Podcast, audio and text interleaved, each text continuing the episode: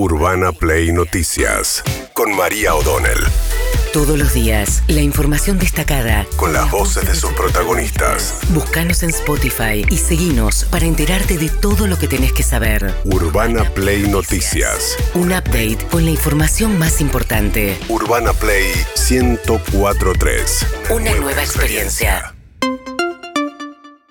Y durante el vuelo ya reversionaron la canción los cancio- los este, Sí. eh, los integrantes de la selección porque bueno, había que actualizarla y ya ponerla.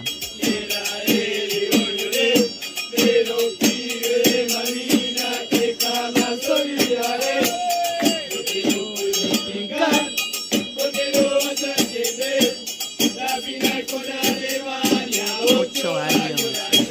El 2014. Qatar.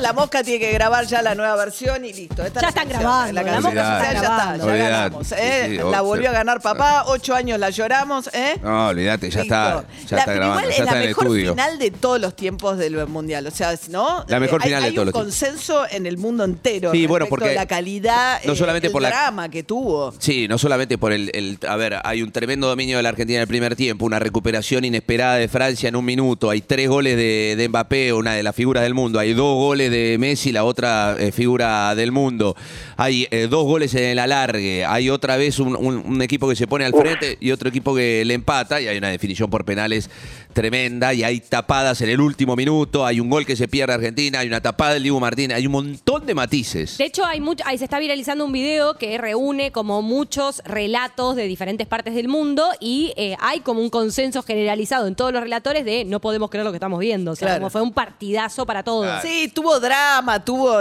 tuvo la consagración del mejor jugador de todos los tiempos versus la estrella ascendente. 24 años hoy Mbappé, Mbappé es un pibe, es un pibe la verdad, ¿no? Sí. Hay un con tema ahí un con Messi Benzema. ganándole al último campeón mundial. Tuvo todo el drama que una final puede Todo, tener. todos los todo el condimentos, drama. todos los condimentos. Que más que fútbol, porque incluso gente que no le gusta el fútbol entran a jugar otra cantidad de cosas. Le en salió redondo a Qatar. Es impresionante. Eh. Redondo. No, no, en términos de lo que dio, eh, y a nosotros también nos salió Ah, redondo, así obvio. que Ah, estamos muy ¿pero qué? contentos. Muy bien, mientras tanto hay mucha controversia alrededor del decreto que firmó Alberto Fernández para eh, establecer hoy como feriado nacional, salvo los bancos que funcionan hasta el mediodía y la FIP. Atención, pues tenemos un llamado al consultorio acá de David Cayón respecto a qué pasa, qué pasa con los vencimientos de la FIP. No, los vencimientos se mantienen, digo, te- eh, si hoy tenés que pagar algo, tenés un vencimiento, lo tenés que pagar, va a haber clearing bancario, eh, los bancos están hasta las 12. La FIP no está dentro de ninguno de los asuetos, este, los feriados, Puede cerrar todo nada. menos la FIP. La Sí, FIP no totalmente. deja. Bien, así que la FIP sigue. Bancos hasta el mediodía, un recorrido de media tarde circular con el feriado que obliga a los empleadores que decidan mantener abiertos sus comercios cuando faltan tan pocos días para las fiestas a igual pagar doble, eh, porque es un feriado feriado, no es optativo como el jueves de Semana Santa, es feriado. Lo más insólito que le puede pasar a este gobierno y la falta de autoridad total y absoluta que demuestra, a mi parecer, Alberto Fernández, es que su jefe de gabinete, Juan Mansur, firma el decreto. Pero gobernador de Tucumán, que es el aliado de Mansur, de hecho van a ir juntos a elección, se opone al decreto. Es sensacional.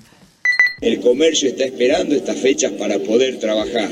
Por eso yo le diría que hoy Tucumán mañana no se va a adherir al asueto, mañana los tucumanos seguimos trabajando.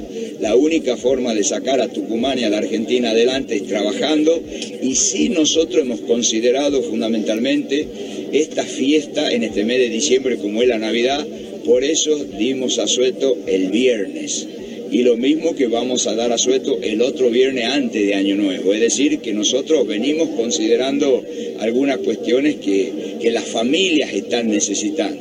Mañana todos los tucumanos tenemos que ir a trabajar. Bien, hay una cuestión legal respecto de si las provincias pueden o no desengancharse de un decreto que tiene alcance nacional. En algún momento Mendoza había querido, y Jujuy, entre otras provincias, cuando fue el eh, feriado por el intento de asesinato de Cristina Fernández Kirchner, también se manifestaron en contra del feriado y no lo acataron. Lo que pasa es que hay una discusión legal. De todas maneras, es cierto que si el recorrido de las elecciones en la Ciudad de Buenos Aires y la provincia de Buenos Aires, ¿qué tiene que ver el resto del país? Porque si el feriado para ir a acompañar a los jugadores, no tiene ningún sentido que vos hagas un feriado nacional para eso. No, eso es cierto. La verdad es que si es un decreto, tiene fuerza de ley, con lo cual este, lo único que lo puede dar de baja es el Congreso de la Nación. Bien. Mientras tanto, Mauricio Macri, recién llegado de Qatar, eh, eh, fue a TN y dijo que está en contra de este feriado. poco feliz. Ellos no creen en la libertad. Nosotros somos gente mayor, cada uno sabe lo que puede, todos íbamos a ir a festejar de alguna manera en algún lugar, íbamos a encontrar el colectivo y la caravana. ¿Por qué tienen que obligar a mucha gente que necesita trabajar que se quede sin poder trabajar? Porque ya el sistema se para. Uno, dos. ¿Y los jujeños? ¿Y los catamarqueños? ¿Y los neuquinos? Ellos no pueden venir al 9 de julio. Entonces, ¿por qué? Lo van a ver por televisión, no lo pueden y lo van a ver por televisión un rato. No pueden, no pueden hacerlo trabajando. ¿Por qué no lo respetan? ¿Por qué no dejan que la gente pueda decidir libremente quién se pliega al, dónde, cuánto tiempo? ¿no? Bueno, después dijo que los que decían que él era Yeta son unos bobos, que él se había pasado todo este mes y medio en Qatar, este, nada, participando de todos los partidos, asistió a todos los partidos de la selección argentina y dijo esto también Macri. En el exterior, este gobierno perdió 9 a 1. Eso te tiene que decir algo, ¿no? ¿Por qué? Y los jugadores todos viven en el exterior. Entonces, culturalmente ven qué significa vivir una sociedad en libertad, de respeto, ¿no? Entonces, todo tiene que ver con todo. Es la decadencia de nuestro país, que la vamos a revertir a partir del año que viene, ha hecho que ya que prácticamente creo que hay un jugador de la selección que está jugando en la Argentina, uno. Yo creo que trabajando seriamente aspiremos a que el Mundial 2030, que queremos que sea en Argentina, ya tengamos más de la mitad del equipo jugando en Argentina, porque habremos reordenado el fútbol argentino, reordenado la Argentina y, y los buenos jugadores no se van a ir tan rápido. Bueno, a ver, el, eh, no tiene nada que ver lo que dice. O sea, la liga más competitiva es la liga inglesa, como antes era la italiana. No es un fenómeno de ahora que los jugadores este, eligen por una diferencia económica. Además, ir a jugar a esas ligas. Y pasa, eh, le pasa a Brasil. No es que solo le pasa a Argentina, porque Argentina está en decadencia. Más la idea es que En el estos 1 a jugadores- 1, en Sí. el 1 a 1, Sí. eh, había grandes figuras eh, del fútbol argentino acá, obviamente emparentado con la cuestión económica. Desde que se eh, desde que se devaluó la moneda argentina, este, ya no existe más eso.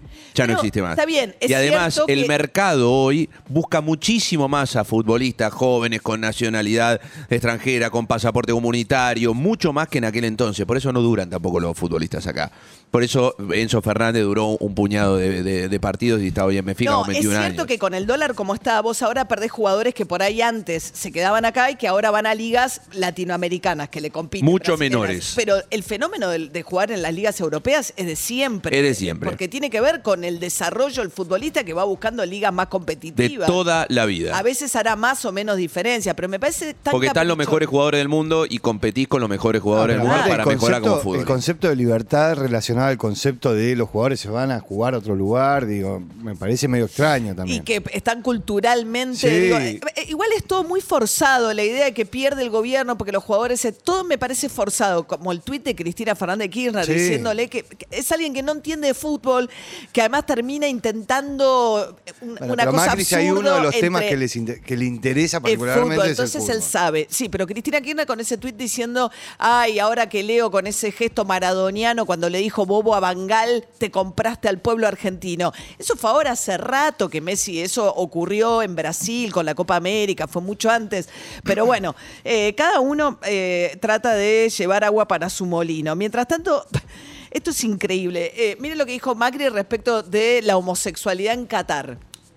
Hay altísima homosexualidad en Qatar. Y ellos viven ahí, yo he estado con varios, me han dicho, acá no tenemos ningún problema, no se hace ostentación, no se hace un tema, pero ellos viven con absoluta tranquilidad, nadie tiene ningún problema, nadie tiene ningún conflicto. O sea, eh, tienen muchas cosas escritas históricas que no las han cambiado, pero que no, que no rigen más. Esta es la realidad. La realidad de la práctica es que no rigen más.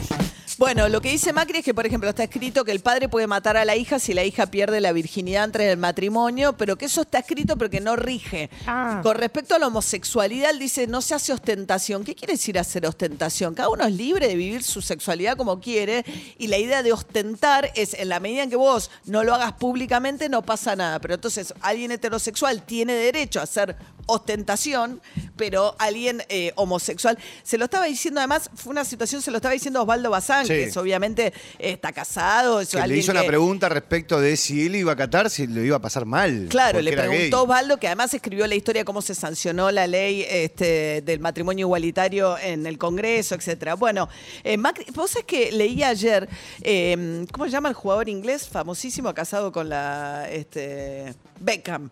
El Papu. eh, David Beckham. El Papu firmó Gómez. un contrato con el emir de Qatar por, creo que, pero millones y millones de dólares para hacerle promoción a Qatar. El problema que tuvo es que cuando fue a dar reportajes, todo lo querían preguntar por la falta de libertades en Qatar, etcétera. Entonces al final no pudo dar casi reportajes y el emir de Qatar se sintió que un poco puso demasiada plata y obtuvo muy poco a cambio de David Beckham. Y yo pensaba que las cosas, por las cosas que dice Macri, el emir de Qatar pone mucha plata y él tiene un vínculo eh, muy cercano sí. al emir de Qatar de negocios también. Eh, bueno. Recordemos en medio de esto lo de la diputada griega, la, vicepre- la, este, una de las Vicepresidenta una- una del, del Parlamento. Europeo, ¿no? Bueno, que hay un escándalo enorme en Bélgica porque descubrieron infraganti bolsas de dinero en efectivo que habían cobrado europarlamentarios para, para, no atacar a Qatar o para, hablar decir que dentro había de todo mucho bien. progreso, Claro. que es un poco lo que dice Macri, que. Es lo que dice progresaron Macri. mucho Claro. en muy poco tiempo. Bueno, al que lo liquidaron fue a Emmanuel Macron, muy criticado por el costo de los dos vuelos privados que hizo para ir a ver la semifinal y la final. Después por el tema de eh, se lo ve al consolando a Mbappé en el, en el campo de juego, diciendo que no le corresponde ir a hablarle a Mbappé en ese momento. Bueno, de todas maneras. eh, los recibieron bastante bien a los jugadores. Tremendo Fueron al Hotel de la recibimiento. Concordia, a un hotel ahí frente a la Plaza de la Concordia y tuvieron un lindo recibimiento. Tremendo recibimiento y también se lo vio a Macron hablando en el vestuario de Francia. A ver qué decía este, Macron en ese vestuario.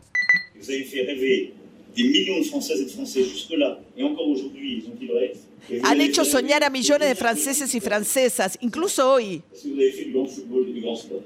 Les leçons, vous les tirerez. Il y aura sans doute des regrets après ce match. Je voudrais qu'il y en ait deux qui n'aient pas trop de regrets. S'il vous plaît. No tienen que tener ningún tipo de remordimientos, no es una derrota, jugaron un gran partido. Escúchenme con atención.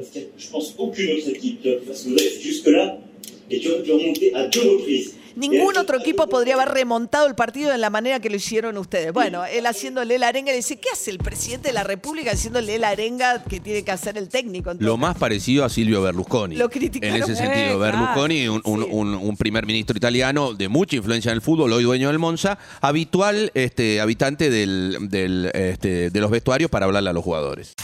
Urbana Play Noticias.